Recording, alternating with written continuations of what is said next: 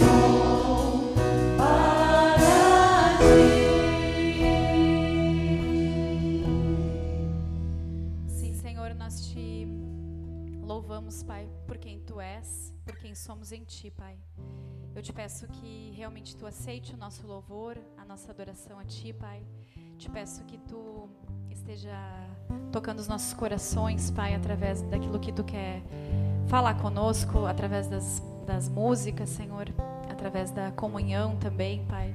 Eu te peço que Tu estejas conosco aqui, Pai, que Tu abençoe esse tempo, porque ele é para Tua honra e para Tua glória, Senhor. Em Teu nome, Jesus. Salmo 90 diz no versículo 1: Senhor, tu és o nosso refúgio sempre, de geração em geração. Antes de nascerem os montes e de criares a terra e o mundo, de eternidade a eternidade, tu és Deus. Então, essa música diz: Tu és soberano sobre a terra e sobre os céus, tu és Senhor absoluto. Né?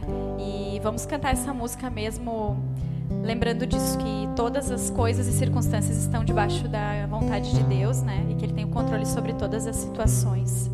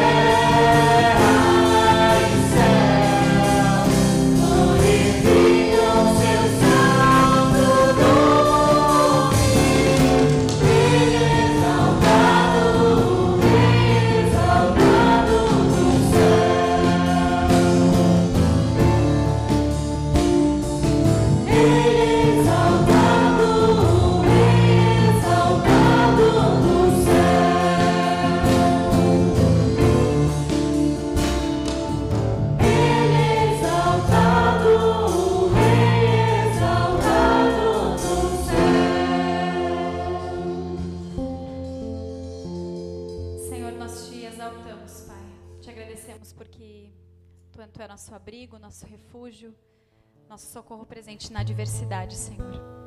Te clamo, Pai, que os nossos corações estejam satisfeitos, Pai, da tua presença e que nós possamos realmente ter desejo de te buscar, Senhor, de estar em tua presença, Senhor, de buscar a tua palavra, Pai, de te conhecer mais e mais, Senhor. Esse é o meu desejo para a nossa igreja, Senhor, é o desejo para a minha vida e para a vida dos meus irmãos, Senhor. Amém.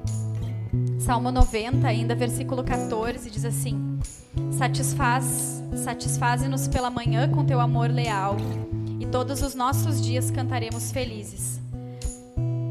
É, a próxima música fala sobre gratidão, né? Eu queria pedir para alguém colocar a caixinha de ofertas aqui na frente, por favor. Então, queria te convidar a trazer tua oferta de gratidão ao Senhor, se tu puder, se tu não puder também te sente à vontade. Mas queria te desafiar a estar pensando sobre isso a Bíblia diz que ele nos satisfaz todas as manhãs com esse amor leal, que é presente e eterno, imutável, né? O mesmo Deus lá dessa, dessa, desse Salmo 90 lá, que foi escrito por Moisés, esse mesmo Deus é o Deus que nós servimos hoje. Então, quero te convidar a refletir sobre isso nessa, nessa música, né? Ah, além das palavras, né? Que às vezes, que normalmente são poucas diante do amor e da fidelidade de Deus, que a gente possa realmente estar tá dando nosso coração, que é aquilo que Ele mais deseja.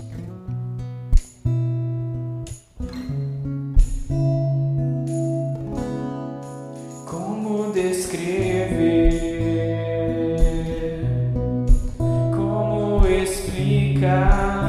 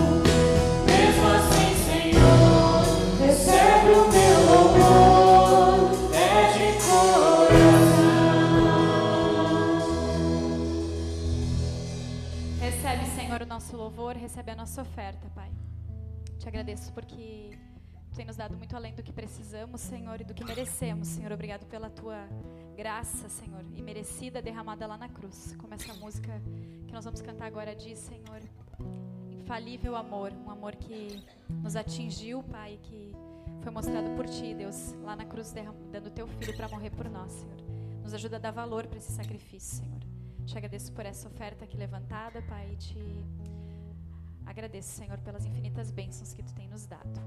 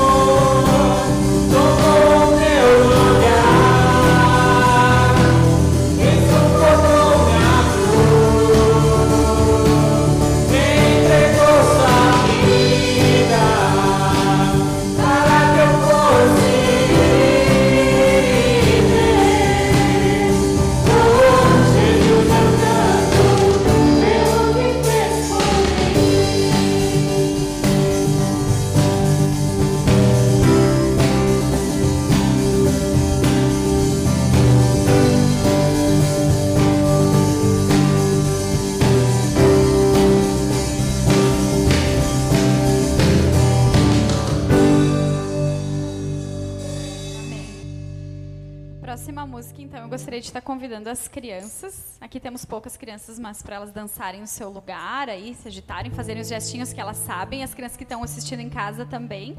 Que as crianças já estão craques nessa música e nessa dança. Essa música, então, fala de uma casa que o passarinho achou, né? E aqui a gente estava fazendo uma discussão sobre isso, né? Que tava, não estava entendendo o que, que tinha a ver e tal. Daí a, a mãe deu, então, a palavra para nós, né? Que fala lá no, no Salmo 84 no versículo 3: Até o pardal achou um lar e a andorinha um ninho para si, para abrigar os seus filhotes, um lugar perto do teu altar. Ó Senhor dos exércitos, meu rei e meu Deus. Como são felizes os que habitam em tua casa, em tua casa. louvam-te sem cessar. Então eu queria explicar para as crianças aí que essa música está sim na Bíblia, né? Tem tudo a ver com essa passagem que diz que o passarinho achou uma casa e que nós estamos felizes por ter encontrado a Deus e por habitar na casa dele. As crianças que estão aí, então, dançam aí no seu lugar. Rafa, só tem o Rafa e o Davi e o Miguel, eu acho, né? Acho que não tem mais crianças. Dançam aí, então, não pode vir aqui.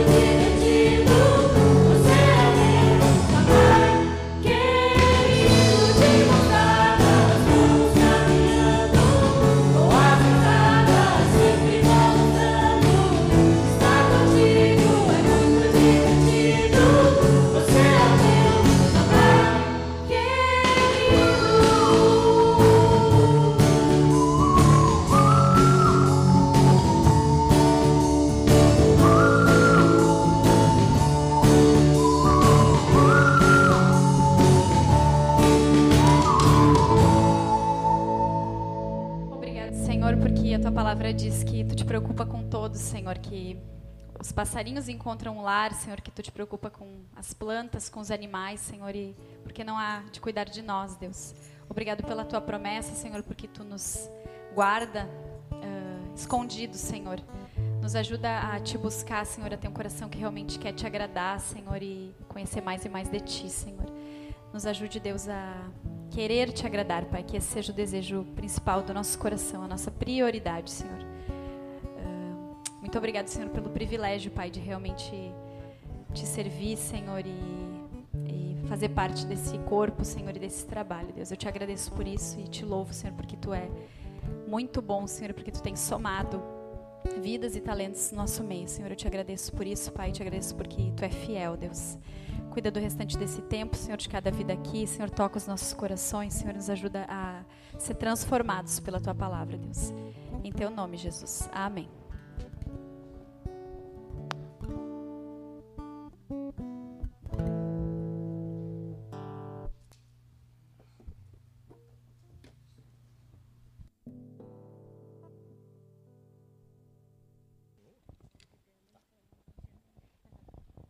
Ok, enquanto que a nossa super Cláudia resolve o nosso problema aqui, a gente começa então o nosso tempo. E eu tenho hoje um desafio muito grande pela frente. Né?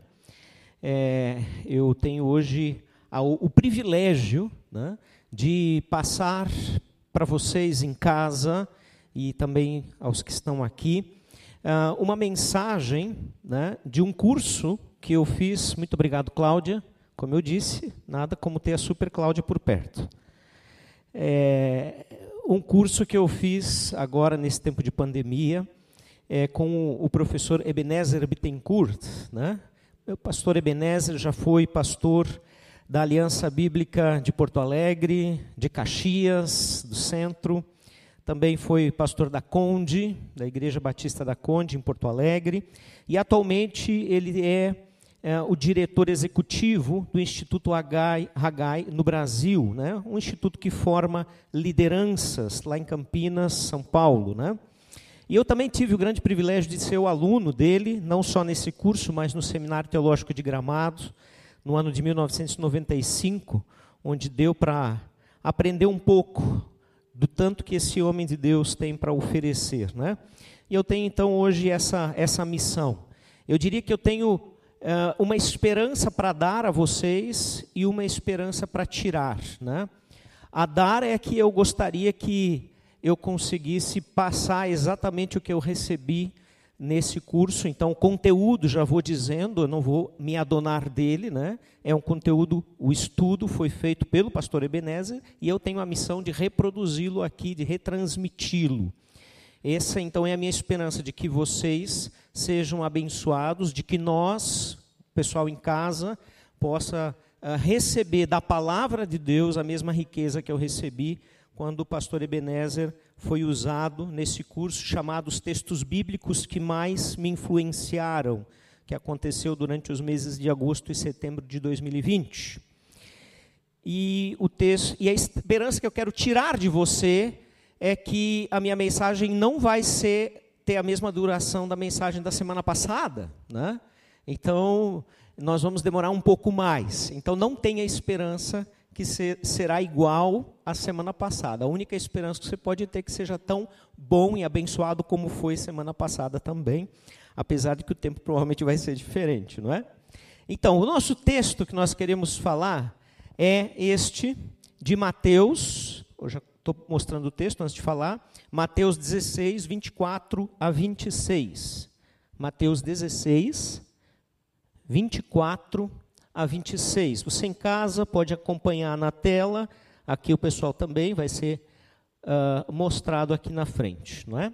Então, o texto nos diz assim: Então Jesus disse aos seus discípulos: Se alguém quiser acompanhar-me, negue-se a si mesmo, tome a sua cruz e siga-me. Pois quem quiser salvar a sua vida, a perderá. Mas quem perder a sua vida por minha causa, a encontrará ou ganhará. Pois que adianta, o que adiantará o homem ganhar o mundo inteiro e perder a sua alma? Ou o que o homem poderá dar em troca da sua alma? Esse é o texto. E um texto bastante difícil, vamos dizer assim. Como nós podemos entender perder a vida para ganhá-la? Como assim? O que Jesus estava querendo dizer com esse texto? Ele diz: siga-me por minha causa, ou seja, o centro é Jesus. Não é você, não sou eu, mas o centro é Jesus. Siga-me por minha causa, né? Aqui. Esse é o centro do evangelho. Esse é o centro daquilo que Deus quer que nós façamos. E querer reter, manter ou poupar a vida, se você fizer isso, você vai perdê-la. Que interessante. Quem soltar, deixar, abrir mão da vida, no entanto, ganhará a vida. Talvez pensemos que esse conceito é melhor compreendido em países que são perseguidos, onde os cristãos são perseguidos à morte, não é? E lá, realmente, aquele que morre por Jesus precisa se entregar por Jesus, porque ele é obrigado a fazer isso, ou então negar a Cristo. Mas como isso funciona aqui no nosso meio? Ah, nós temos visto aí o aumento nada sutil dessa perseguição acontecendo, por exemplo, na Europa, que não era tão comum, não é? E esta semana nós tivemos aí um atentado ah, na França, em Nice, lá na catedral, e interessante que o jornal baiano Correio, ele destaca no seu site o seguinte: a cozinheira e cuidadora de idosos, a baiana Simone Barreto Silva, de 44 anos, natural de Salvador, é uma das vítimas do ataque terrorista que aconteceu na manhã desta quinta-feira, dia 29, em Nice, sul da França, e deixou três mortos. Segundo informações de Osmar Marrom Martins, colunista do Correio, ela ficou gravemente ferida e morreu no local. Simone deixa três filhos. E essas coisas estão aumentando cada vez mais. E quando se pensa em ataque terrorista, se imagina logo em grupos né, de terrorismo, Al-Qaeda e etc. Né? Mas nós temos que entender o seguinte: que não são mais só estes grupos que têm feito isso na verdade, tem crescido no mundo inteiro algo que nós podemos chamar, de acordo com a onda, né? algo parecido com cristofobia. E nós vamos ver algumas coisas nesse sentido hoje aqui também. Mas para nós que vivemos num país livre desse tipo de perseguição, o que, que significa perder a vida para ganhá-la? Você parou para pensar quando leu este texto alguma vez na sua vida, ou mesmo hoje? Ok, nós não somos perseguidos à morte por confessar a Cristo, por frequentarmos uma igreja, por assistirmos em casa um, uma mensagem de uma igreja ou de outra. E se você não sabe, em alguns países isso é crime, é proibido, você nem vai ter o acesso ao conteúdo. Nós não temos isso, mas o que significa para nós? Essa palavra não vale para nós, ela vale apenas para as pessoas que realmente são perseguidas à morte? É isso que nós queremos ver também nessa noite. Mas antes, nós vamos assistir um vídeo de um testemunho, né? inclusive uma parte da aula que o Ebenezer deu, é, falando sobre este homem, Jim Elliot. Né? Então você vai ver agora aqui na tela e em casa o pastor Ebenezer falando a respeito deste homem, um missionário é, que perdeu a sua vida pela obra de Cristo. Então, o pessoal da equipe está se preparando e você vai ouvir este breve relato para então continuarmos com a mensagem.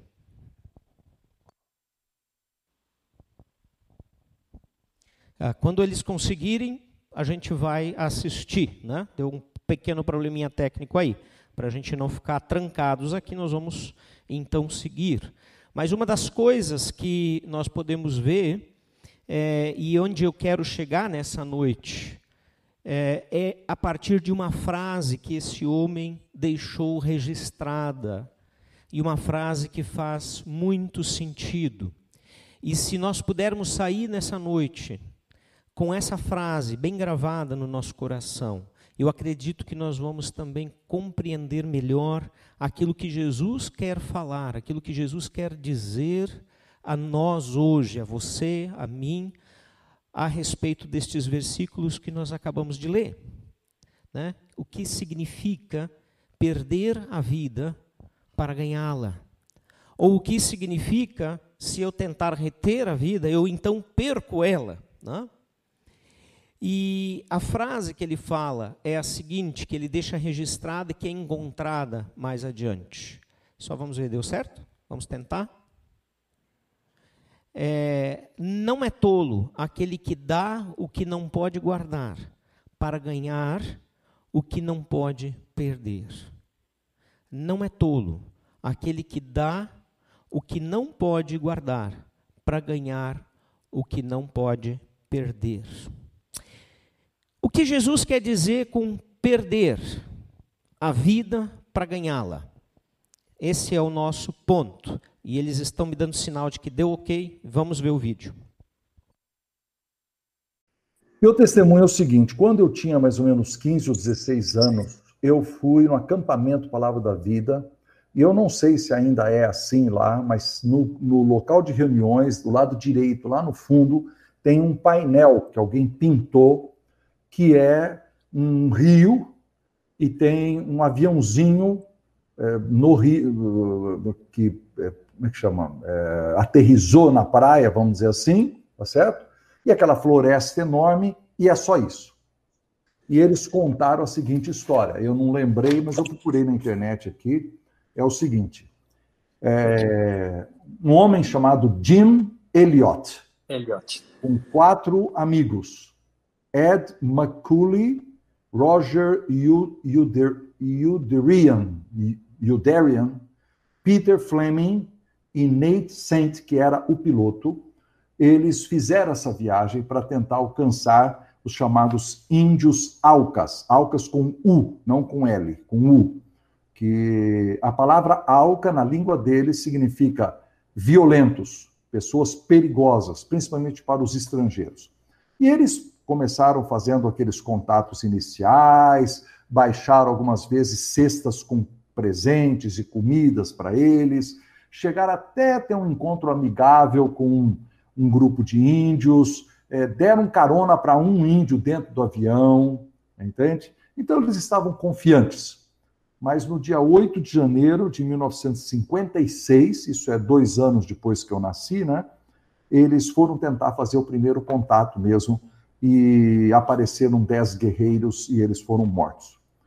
Mas eles encontraram no, no diário de Jim Elliot essa frase: Não é tolo aquele que dá o que não pode guardar para ganhar o que não pode perder.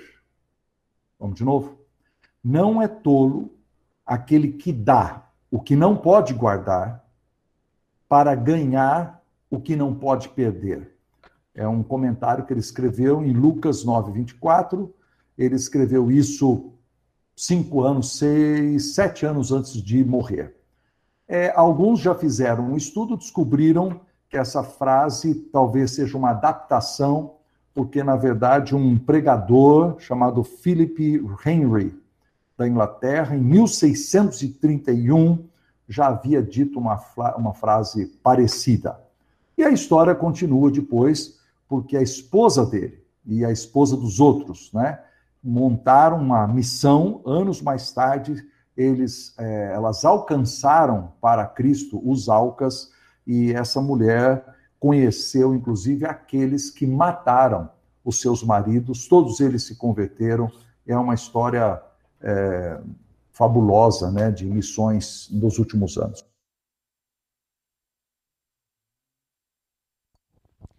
Então, é uma experiência que realmente é, não dá para compreender com a mente, com a razão, não é? Homens que procuraram levar o evangelho, o amor de Jesus, para uma aldeia e tiveram suas vidas então brutalmente ceifadas, foram assassinados E as esposas desses homens, anos mais tarde, concluíram a missão. Inclusive os assassinos se converteram. É? E aí vem esta frase: não é todo aquele que dá o que não pode guardar para ganhar o que não pode perder. Então, vamos pensar um pouquinho sobre isso e olhar para o nosso texto e tentar compreender melhor o que uh, Jesus está falando e dando uma olhada, inclusive, nos textos paralelos. Tá? Portanto, Mateus 16, 25 é o nosso texto. Portanto, quem quiser salvar a sua vida, perdê-la-á. E quem perder a vida por minha causa, achá-la-á. Né?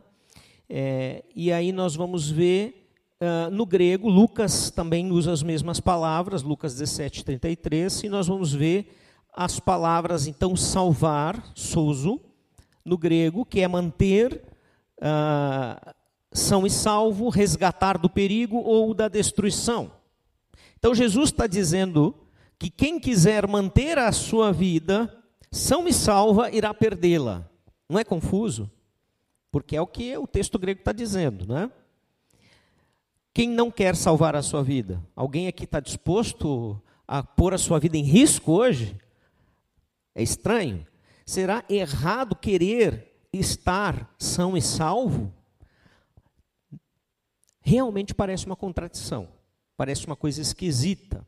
Todos nós queremos salvar a nossa vida, sem exceção. Você em casa, com certeza, faria de tudo para é, escapar de um perigo de vida é, é instintivo, nós nos defendemos, nós queremos preservar a nossa integridade física, emocional, espiritual, de qualquer ameaça, de qualquer situação. Aí vamos olhar a palavra perder, apolumi, do grego, que é abolir, tornar inútil, matar, declarar a morte, arruinar e destruir o significado de apólume, perder. Ou seja, não é erro de tradução. O original diz isso.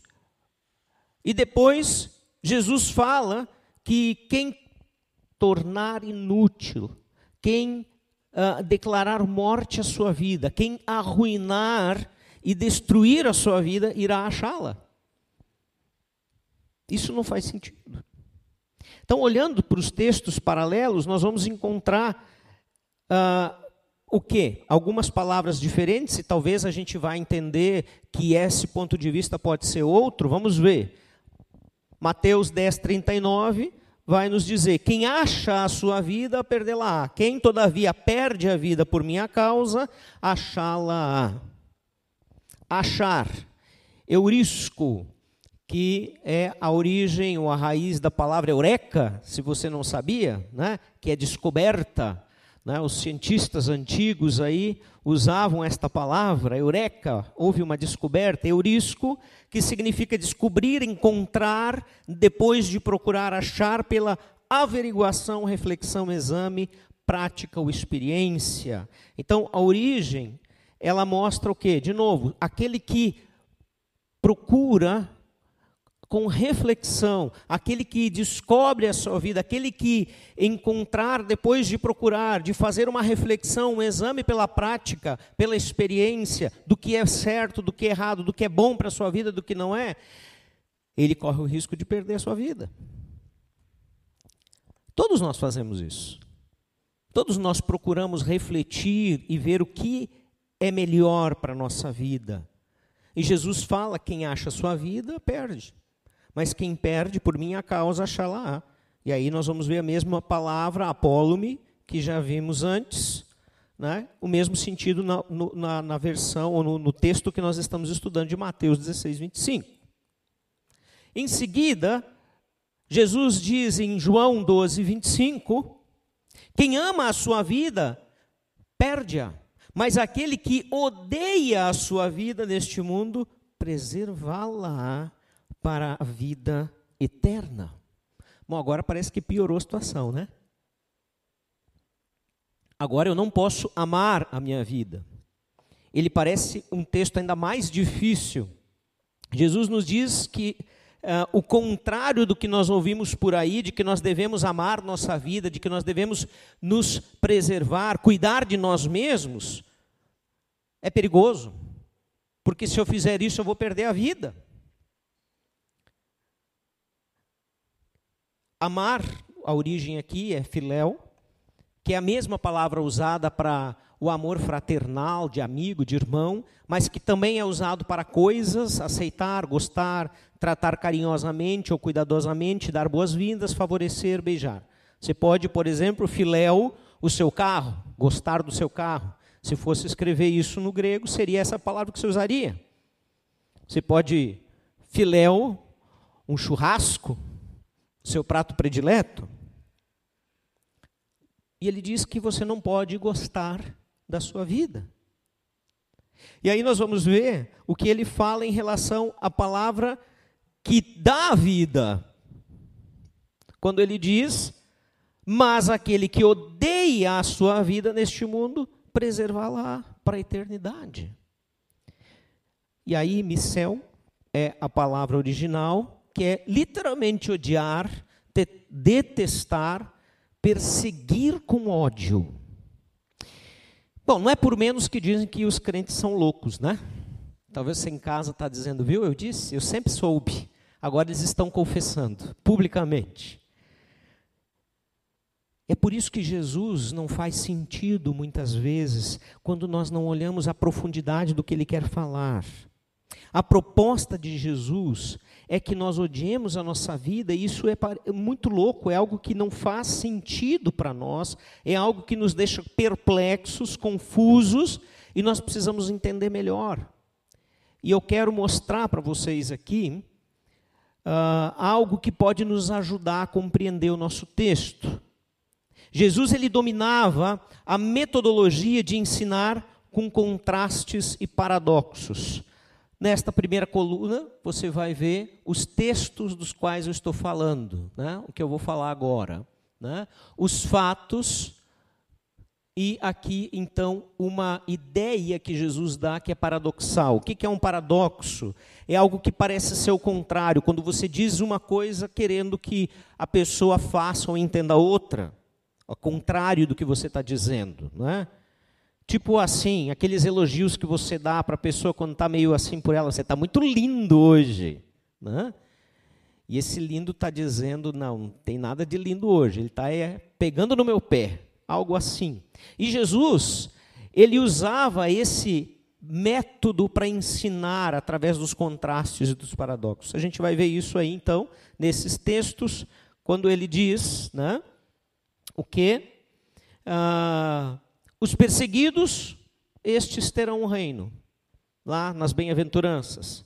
Foi dito, eu, porém, vos digo, e aí temos isso em Mateus 5, 21, 22, nós vamos ver outras passagens que falam a mesma coisa.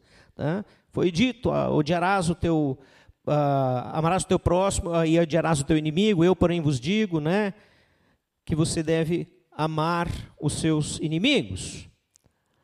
Ao leproso que ficou limpo, ele diz, não falha ninguém, ao invés de sair por aí e dizer: estou livre, não, tô, não estou mais uh, impedido de voltar ao convívio social e familiar.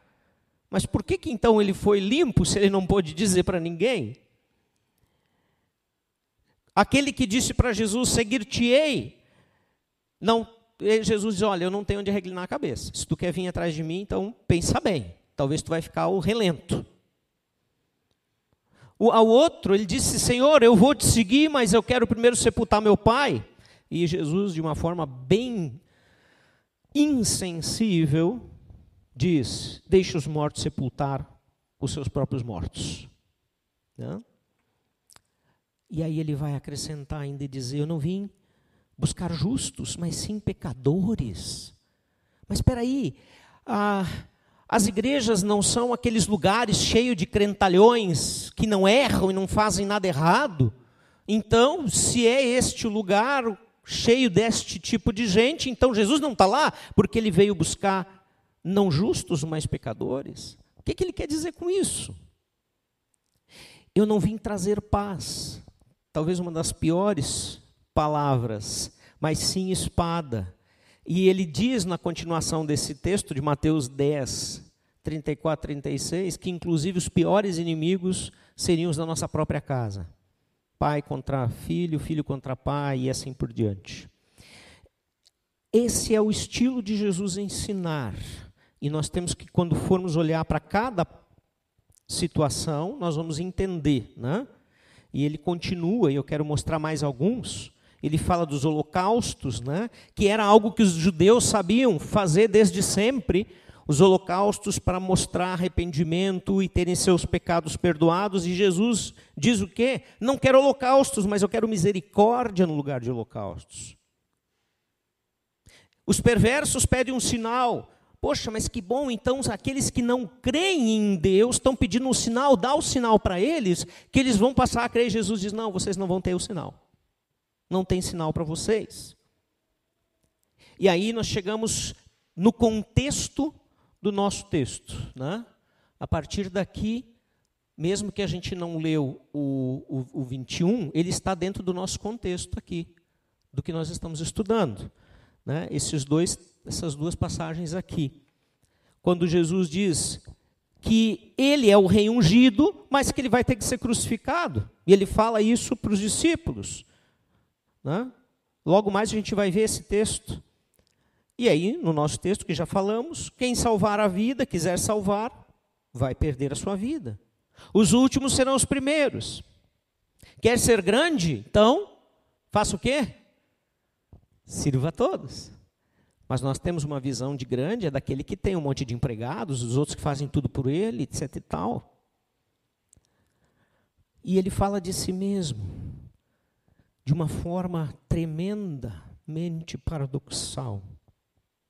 O filho do homem não veio para ser servido, mas para servir e dar a vida em resgate a muitos.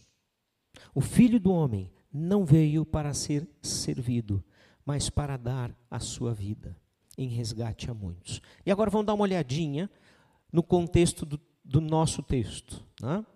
A partir do versículo 15, Mateus 16. E eu vou pular. Você está vendo que as reticências estão dizendo que eu estou pulando algumas partes, porque eu vou usar aquilo que nos interessa para dentro do nosso texto, sem tirá-lo do contexto.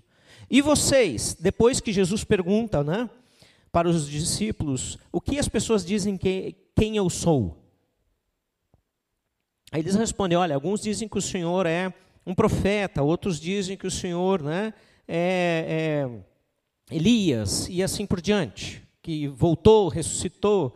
E, e aí ele pergunta: E vocês? Quem dizem que eu sou? Quem vocês dizem que eu sou? E Pedro rapidamente respondeu: Tu és o Cristo, o Filho do Deus vivo. E Jesus diz a ele: Feliz é você, Simão, filho de Jonas. Algumas versões vão trazer Barjonas, porque Bar é a palavra usada em hebraico para filho, e as pessoas traziam esse prefixo no seu nome, né? Filho de Jonas, no seu sobrenome, na verdade. Né? Porque seria então Simão, filho de Jonas. Então, o nome de Pedro seria Simão Barjonas, lá. Assim a gente escreveria o nome dele. E em algumas versões traz dessa forma. Porque isto não lhe foi revelado por carne ou sangue, mas por meu Pai que está nos céus. Olha, Jesus está dizendo: bem-aventurado és, feliz tu és, porque você foi usado por Deus para receber uma revelação tremenda, a maior revelação do universo, que mostra o Filho do Deus vivo, aqui presente, atuante, que vai trazer salvação. Não foi sangue, não foi carne, mas foi meu Pai que te falou. E aí ele continua, nós vamos ter mais algumas coisas no meio do texto. E ele, no 21, diz: Desde aquele momento, Jesus começou a explicar aos seus discípulos que era necessário que ele fosse para Jerusalém. Eles não estavam em Jerusalém, mas que ele fosse para Jerusalém e lá sofresse muitas coisas e fosse morto e ressuscitasse no terceiro dia. Tudo isso é dentro da mesma conversa. Certo? Quem vocês dizem que eu sou? E Pedro diz: Olha, tu és o filho do Deus vivo. Né? Tu és o Cristo, filho do Deus vivo. E ele elogia Pedro e diz: Olha, foi Deus que te revelou, foi o Pai que te disse. E agora ele diz: Olha, eu vou morrer, eu vou ser torturado, vou ser crucificado, no terceiro dia eu vou ressuscitar. Né? E então Pedro, versículo 22, chamando-o à parte, ele estava falando com os discípulos. Aí Pedro diz: Jesus, vem cá, eu quero bater um papo contigo aqui. Vem de ladinho aqui. Ele chama Jesus de lado e ele pensa: eu vou dar uma ajudinha para Jesus agora, afinal de contas, né? Estou aqui numa linha direta com o Pai, ele me revelou quem ele é. Então Pedro chama-o à parte e começou a repreendê-lo, dizendo: Nunca, Senhor, isso nunca acontecerá. Aí Jesus vira para Pedro e diz o quê? Olha lá. Para trás, Satanás. Arreda, Satanás. Você é uma pedra de tropeço para mim, você não quer que eu cumpra a minha missão. Você não pensa nas coisas de Deus, na salvação que vem do, do próprio Deus, Pai, mas você pensa nas coisas dos homens. Poxa, isso tudo talvez aconteceu em meia hora. Primeiro Pedro foi o cara, depois ele leva essa aí nos dedos. Né? Esse é o nosso contexto. E é disso que eles estão falando: de morte, de entrega, de entrega da vida do Deus perfeito, Filho unigênito do Pai, que veio a esse mundo sem defeito, viveu a vida perfeita que nós deveríamos viver, para se entregar, para morrer por você e por mim. Esse é o nosso contexto. É isso que nós estamos olhando. E agora Jesus passa a dizer para eles isso: olha, o negócio é o seguinte, a coisa é séria. Se alguém quiser me acompanhar, se alguém quer ser o meu discípulo, negue-se a si mesmo, tome a sua cruz e siga-me. E aí ele acrescenta isso: se você quiser salvar a vida, esquece, você vai perder. Se você entregar a sua vida, se você perder a sua vida, você vai ganhá-la. A partir daqui nós temos que entrar em algo que parece ser de outro tema, mas não é. Esta pergunta: o que é felicidade? Para você em casa, o que é felicidade? Vamos pensar um pouquinho a respeito felicidade. Tem, eu tenho quase certeza que a maioria de nós vai concordar com esta lista aqui, que é uma lista de coisas legítimas. Ter dinheiro, né? afinal de contas, não passar necessidade, poder ter um pouquinho de tranquilidade na hora de ter que fazer algo, de gastar um dinheiro, de ir ao médico, né? É ter uma boa fama, ser uma pessoa não mal falada e assim por diante a realização profissional. Né? Quem não gostaria de estar feliz no que está fazendo? É algo maravilhoso e é legítimo. Né? Ah, conhecimento, né? você ter um mínimo de conhecimento, de poder acompanhar as coisas, de poder, aliás, acompanhar o nosso desenvolvimento que está cada vez mais galopante é, em todas as áreas do, da, da, da lógica e do conhecimento. Ter uma boa família, que não se preocupe com filho drogado, com problemas de traição, com brigas e assim por diante. Afinal de contas, né, é, você quer ter paz em casa. Na sua sexualidade, você quer estar bem resolvido, não ser criticado, quem sabe, pela sua opção em casa ou aqui, enfim, aquilo que você quer fazer, enfim, ter a sua necessidade sexual suprida, comer e beber bem, né? Ter condições de ter uma boa alimentação. Aqui nós no Rio Grande do Sul fazer um churrasquinho, principalmente no domingo. Domingo sem churrasco não é domingo, não é? Saúde. E talvez você pode acrescentar outras coisas. Essa é a perspectiva de felicidade legítima que qualquer um de nós, cristãos, seres humanos, pode desejar sem isso ser necessariamente um pecado.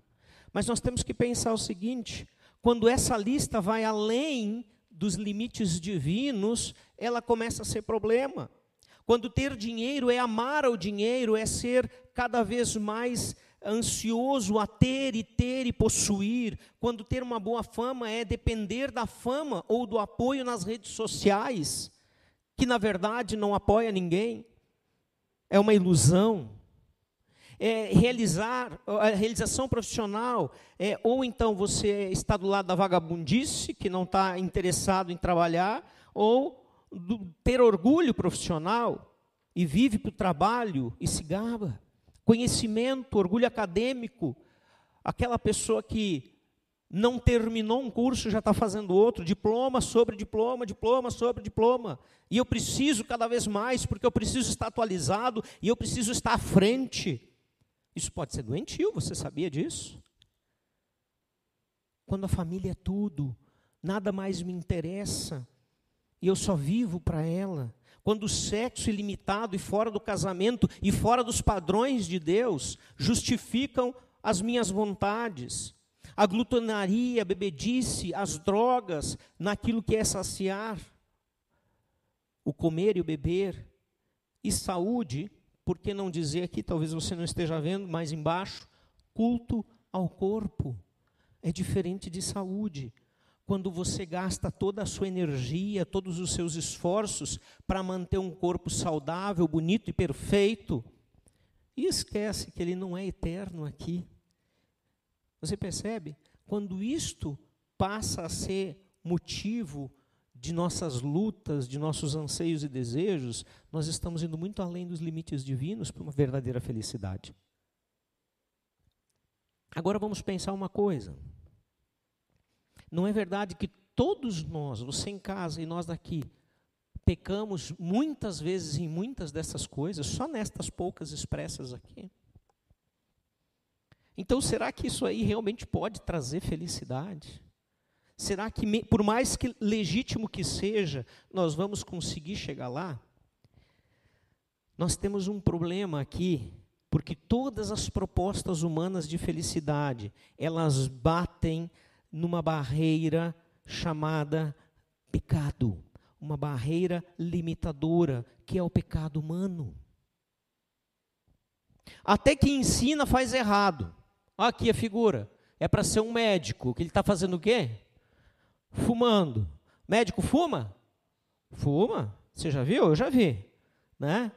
É, é, a, a outra aqui, ó. Pessoas ricas, elas roubam? Roubam. Mas por que roubar se já é rico? Por que precisa mais dinheiro? Psicólogo fica deprimido? Fica, já conheci. Religioso peca? Peca, né? Pobre explora outro pobre? Explora, com certeza. Mas sempre a culpa é do rico. Mas quando ele explora, não é problema. Famosos não desprezam outras pessoas que são seguidas por milhares, idolatradas? Sim, desprezam. Ou seja, qual é o problema ali? O problema que nós estamos vendo é o pecado que está em nós e que já já vamos entender um pouco melhor. Essa barreira do pecado, ela é real, ela existe, ela é verdadeira. Vamos pensar na felicidade com ah, pela proposta bíblica, pela proposta teológica que a palavra de Deus traz, o que é felicidade. Vamos pensar aqui, nós temos duas tomadas, né? Aqui, gente, dá para desligar um pouco essas luzes, deixar só a luz do projetor aqui para mim? Pode ser?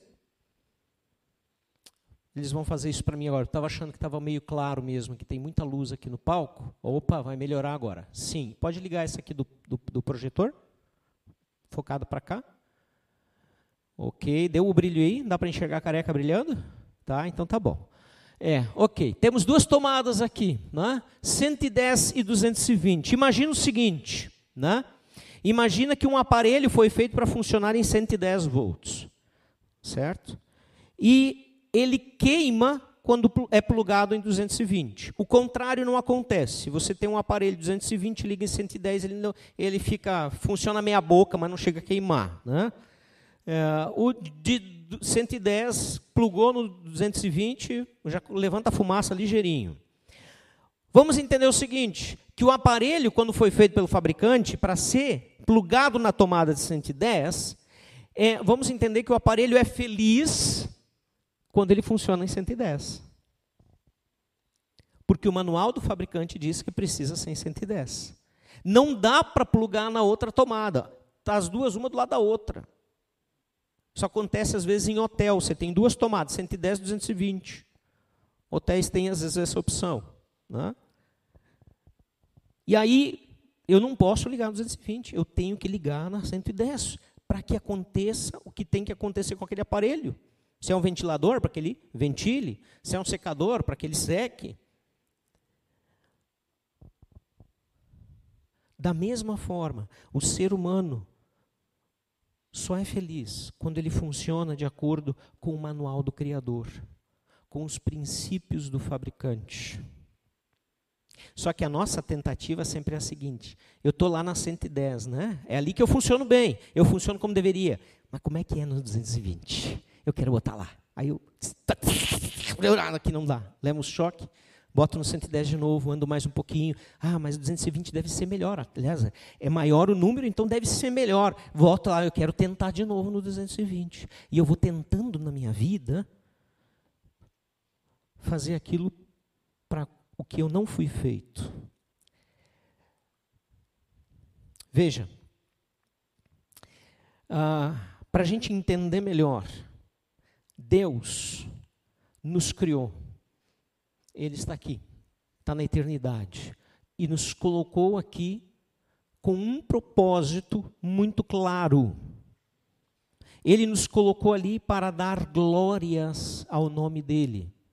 Foi para isso que fomos criados. Nós vamos ter várias bases bíblicas para isso. Não dá tempo de olhar todas. Por exemplo, Romanos 11, 36, se você quiser anotar. 1 Coríntios 10, 31. Romanos 14, 7 a 8. E tem outros aqui que eu posso dizer para você, se você quiser. Nós fomos feitos com o propósito de glorificar a Deus. E quando nossa vida glorifica a Deus, o que acontece é que Deus dá a felicidade que nós precisamos. Ele traz a felicidade ao nosso coração, que é diferente da felicidade desse mundo, das propostas que o mundo traz, porque ela fala de uma coerência moral como é bom quando nós podemos estar certos. Quando alguma coisa que está acontecendo, você toma a decisão certa e você tem paz completa que tomou a decisão certa. Como é ruim e pesado no nosso coração quando escolhemos pelo errado e por mais que a gente justifique, lá no fundo, no fundo, nos sentimos culpados, nos sentimos entristecidos, porque a nossa vida não está glorificando o Deus que nos criou para que pudéssemos glorificá-lo.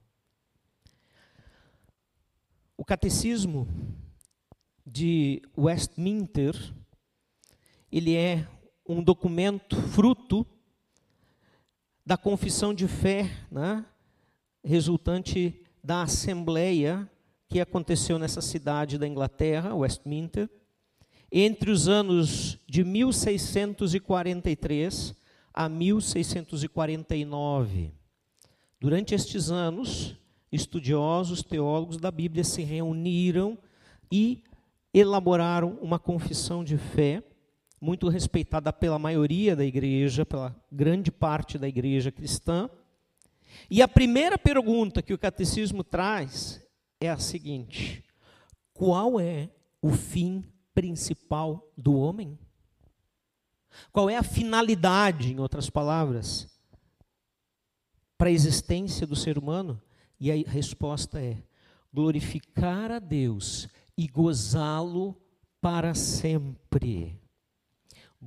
Glorificar a Deus e ter prazer, felicidade nele para sempre. E aí nós vamos ter as bases bíblicas que eu citei abaixo, numa coerência moral.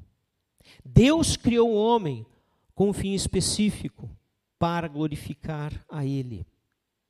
A fidelidade, ou melhor, a felicidade da coerência moral está acima de qualquer outra. Eu não estou mais errado Que maravilha saber que eu posso viver uma vida perfeita. Não aqui.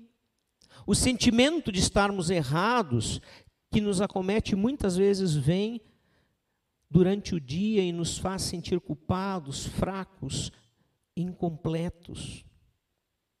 Agora nós vamos ter pequenos momentos onde eu estou plugado na tomada certa, em Deus, e ali eu experimento o que nós vamos experimentar na eternidade, onde não haverá mais o erro, o pecado, onde não haverá mais a opção da tomada errada, onde eu vou estar funcionando como Deus quer.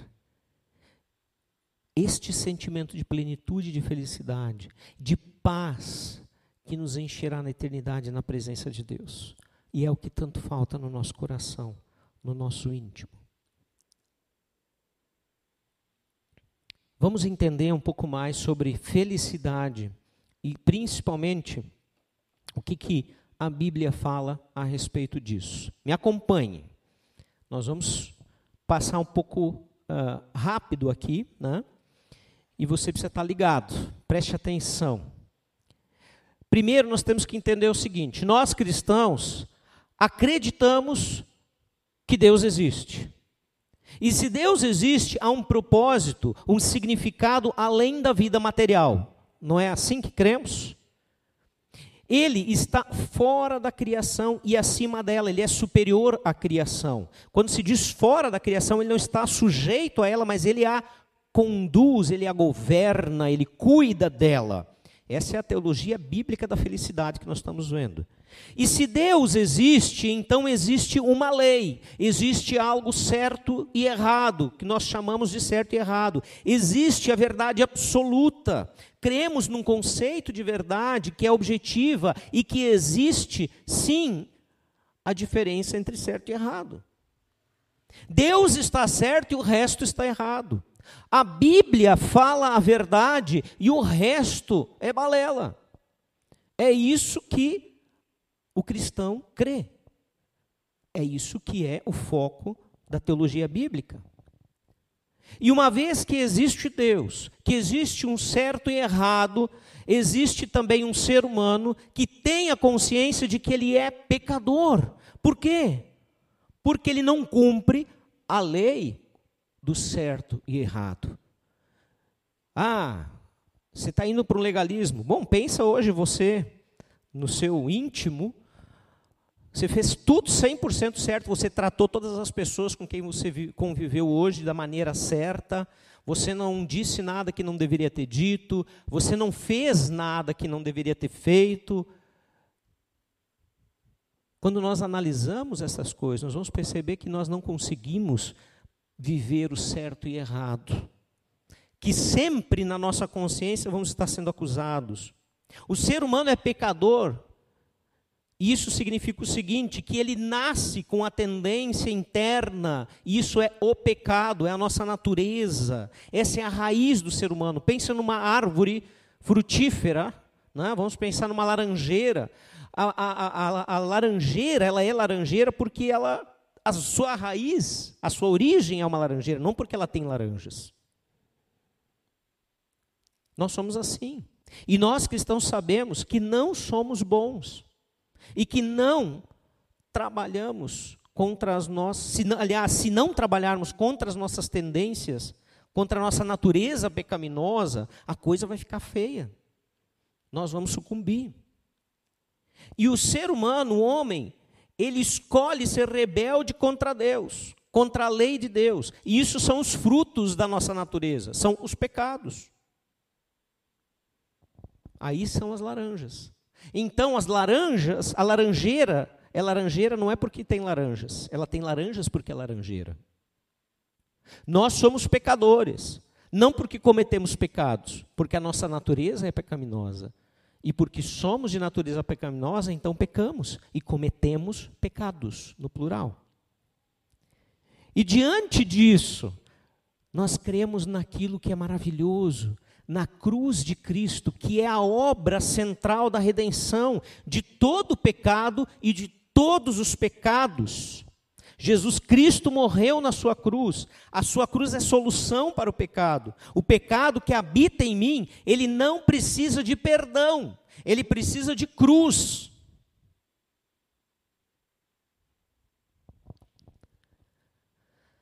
Dá trabalho. É uma luta constante de negar a si mesmo. Aquele que quer vir após mim, que quer me seguir, negue-se a si mesmo, negue as suas vontades pecaminosas, crucifica a sua carne de, que tem vontades pecaminosas todo dia na cruz de Cristo. O seu sangue, esse sim é a solução para os pecados, porque mesmo com a graça iremos cometer pecados como um acidente de percurso. E nesse momento, nós temos o sangue de Cristo que cobre a multidão de pecados, o sangue de Cristo que nos purifica de todos os pecados, se buscarmos o arrependimento e a confissão, se reconhecermos esse pecado. E aí vem o discípulo, a pessoa que segue a Jesus, que se arrepende, nega-se a si mesmo, crucificando os desejos da carne, conforme Gálatas 5, 24, não está aí, você pode anotar Gálatas 5, 24, que diz: Os que pertencem a Cristo Jesus crucificaram a carne com as suas paixões e os seus desejos.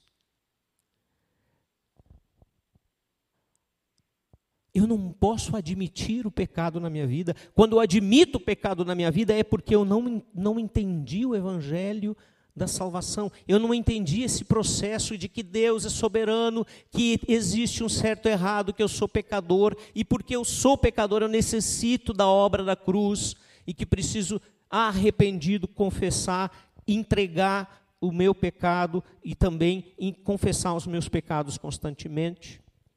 1 João 1,9 vai dizer: se confessarmos os nossos pecados, Ele é fiel e justo para perdoar os nossos pecados e nos purificar de toda injustiça.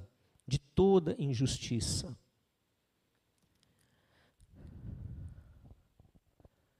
Felicidade para o cristão tem a ver com esta palavra: submissão ou dependência é ser dependente de Deus para seguir a palavra de Deus.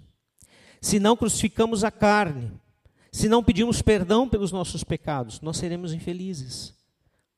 Qualquer cristão que está ouvindo essa mensagem vai concordar com esse fato, porque percebe isso. Não conseguiremos fazer isso sozinhos. Nós precisamos da ajuda de Deus. Nós precisamos depender dele, ser submissos a ele, para que ele nos ajude a viver a vida cristã. E qual o papel da comunidade onde eu convivo, onde eu me relaciono, e especificamente aqui da igreja de Cristo? Sim, sabe qual é o papel?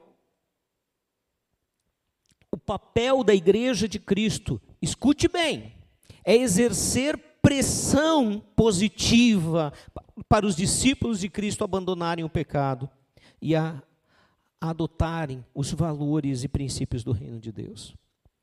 A igreja deve, deve exercer pressão. Se a igreja não exerce pressão sobre a tua vida para uma mudança, para deixar o pecado, essa igreja está morta. Ela está morna. Fazemos isso através do discipulado, através da pregação da palavra, das mensagens, através das células, dos conselhos pessoais que damos uns aos outros.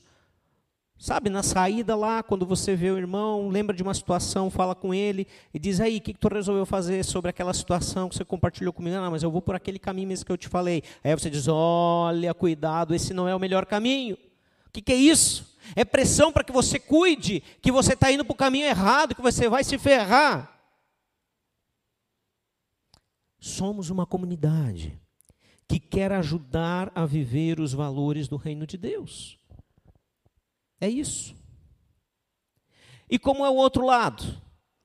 Como é o secularismo, a felicidade que eles entendem e buscam?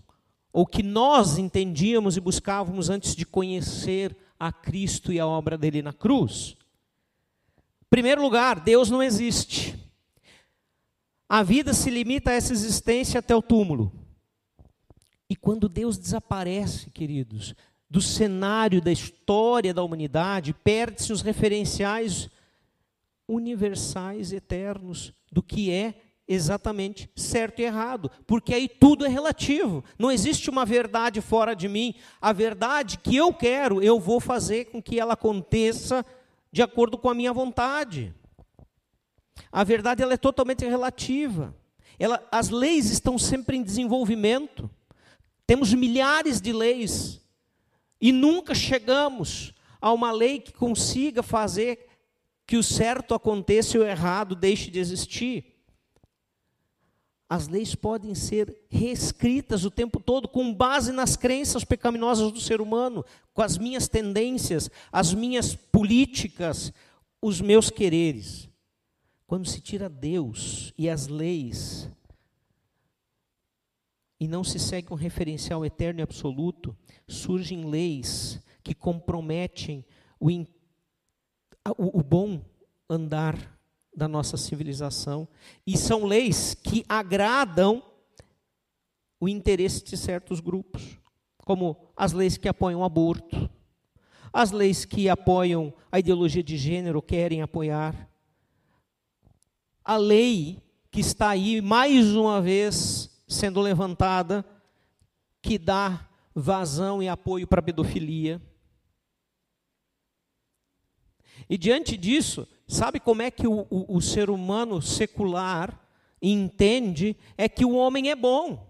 Ele não precisa de um Deus. Pelo menos a maioria é boa. Todos precisamos respeitar os limites estabelecidos pelas leis, que tudo vai dar certo. Os limites de convivência. E nós estamos chegando num tempo, queridos, um tempo muito perigoso. Um tempo, na verdade, que a Bíblia já nos dizia que ia acontecer. Todos podem acusar cristãos de homofóbicos a rodo, né? sem que isso seja discriminação. Mas se não podemos dizer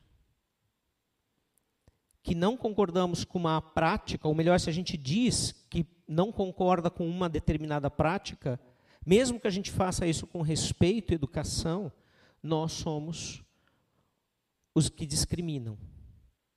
E isso está aumentando cada vez mais. Esse é, um dos, um dos resultados disso, foi esse atentado em Nice, na França, e tantos outros. Sabe por quê? Porque no secularismo tudo é tolerável. Nós aceitamos todos os comportamentos, exceto os definidos em lei que não podem ser mudados, a não ser que a gente os mude. Ainda acham que matar é errado, mas roubar já não é mais tão errado assim, porque tem um monte de gente que roubou o nosso Brasil e está solto por aí. Não é? E aí, por quê? Porque as próprias instituições de justiça estão soltando essas pessoas. E se eu disser o nome da instituição, é possível, como é, está sendo veiculado para o mundo, é possível que eu tenha uma visita, ou faça, ou tenha que fazer uma visita para a cadeia, por desrespeito às autoridades. Você percebe como a gente está vivendo um tempo onde o relativismo e a tolerância com que é errado está mergulhado, inclusive, nos órgãos que deviam defender as leis e a ordem do nosso país? Mas, estas mesmas pessoas gritam bem alto. Tolerância é o que precisa acontecer, mas nós não toleramos os cristãos. Não aguentamos nem toleramos vocês, porque vocês são intoleráveis. É isso que eles gritam aos quatro cantos do mundo.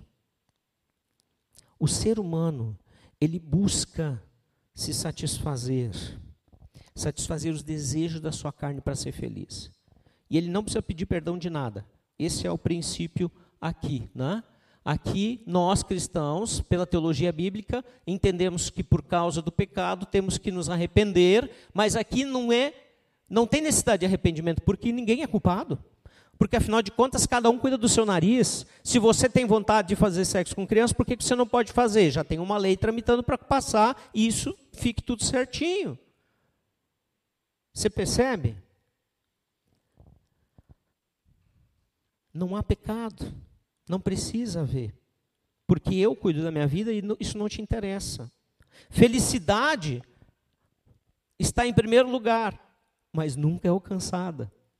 Felicidade é ser independente na procura do maior prazer possível nessa terra, independente do que custe, independente se você gosta ou não, se eu prejudico o outro ou não. O que interessa é a minha felicidade. Esse é o conceito. Daí vem o pessoal da, da, da tolerância e diz: olha, coitado, né? Ele tem fraqueza nessa área, deixa ele né, cometer o erro dele, porque afinal de contas, ele precisa disso. A comunidade aqui, qual, qual é o papel dela dentro do secularismo? A comunidade exerce pressão para que ninguém critique, pois todos têm a liberdade de procurar a felicidade do seu jeito. Mas, de novo, nós criticamos todos. Mas os cristãos não podem criticar. Uma grande mudança na sociedade, queridos, está acontecendo. E a perseguição será cada vez mais real aos cristãos, em um nível global, não só no mundo muçulmano, nos países comunistas e assim por diante. Cada vez mais isso se tornar tornará realidade por causa destas coisas que estamos vendo. O que, que nós concluímos aqui? Primeiro, nós cremos que a felicidade verdadeira ela é experimentada pelos que agem de acordo com os padrões divinos. Estar plugado na tomada certa, na tomada do nosso Criador. O caminho errado é a busca dos prazeres transitórios do pecado e da satisfação dos desejos da nossa carne, elas não produzem felicidade. Essa busca não vai trazer felicidade. A prova disso está nas pessoas que têm e conseguem o que querem, mas nunca se saciam. Isso já aconteceu comigo, já aconteceu contigo. Ou seja, pessoas que buscam salvar a vida aqui ou amar a vida aqui, no sentido de amar a realização ou realizar todos os seus apetites, tudo aquilo que o seu ego anseia, porque o ego está no centro, porque o que interessa é você, não é o outro, não é Deus. Esse é o caminho errado. Moisés, ele considerou que a vergonha de Cristo, que é a cruz, oh, não está mais aqui. A cruz, a vergonha de Cristo, era maior que os tesouros do Egito e deixou as vantagens de ser filho da rainha, porque entendeu que Cristo estava acima. Você vai ver isso em Hebreus, capítulo 11, 24 e 26. Paulo considerou todas as coisas que ele tinha, e ele tinha muito, inclusive posição social, num mundo onde dupla cidadania era certeza de sucesso. Eh, um judeu com cidadania romana. Ou seja, nascido judeu, mas tinha cidadania do povo que escravizava os judeus. Então ele tinha acessos que ninguém mais tinha, e facilidades, e vantagens. E ele diz que ele considera tudo isso, lá em Gálatas 5,24, como refúgio. Desculpa, não é Gálatas 5, é Filipenses 3, 4 a 7. Filipenses 3, 4 a 7, como refúgio, como algo que é lixo, que não vale a pena. Agora, o caminho certo, esse sim, é negar-se a si mesmo. É perder a vida. É odiar a vida aqui é justamente crucificar as paixões mais baixas do nosso pecado e desenvolver as virtudes de Cristo. Esse é o caminho correto. Esse é o caminho que vai salvar a tua vida. Os que são de Cristo Jesus crucificaram a carne com as suas paixões e concupiscências ou maldades. Gálatas 5:24, já lemos isso. Qual é o padrão de discipulado que Deus está querendo de nós? Perder para ganhar. Não é tolo aquele que dá o que não pode perder, não pode guardar, para ganhar o que não pode perder. Esses são os discípulos verdadeiros. Esses são os que adotam os padrões do reino de Deus e que terão a vida eterna. Em resumo, se quisermos a coroa da glória, devemos nos vestir de autonegação.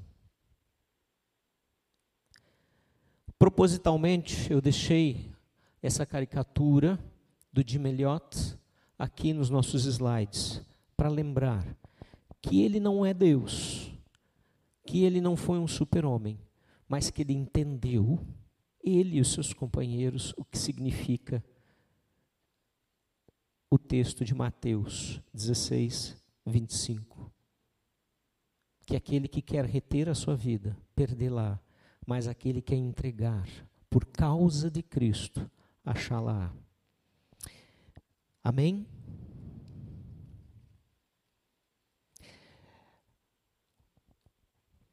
As células já receberam a aplicação, eu vou deixar ela aqui um pouquinho, e no final também vou deixar aqui o link se você quiser ter acesso a esta e outras mensagens do curso que estão disponibilizadas gratuitamente na internet. Vamos orar.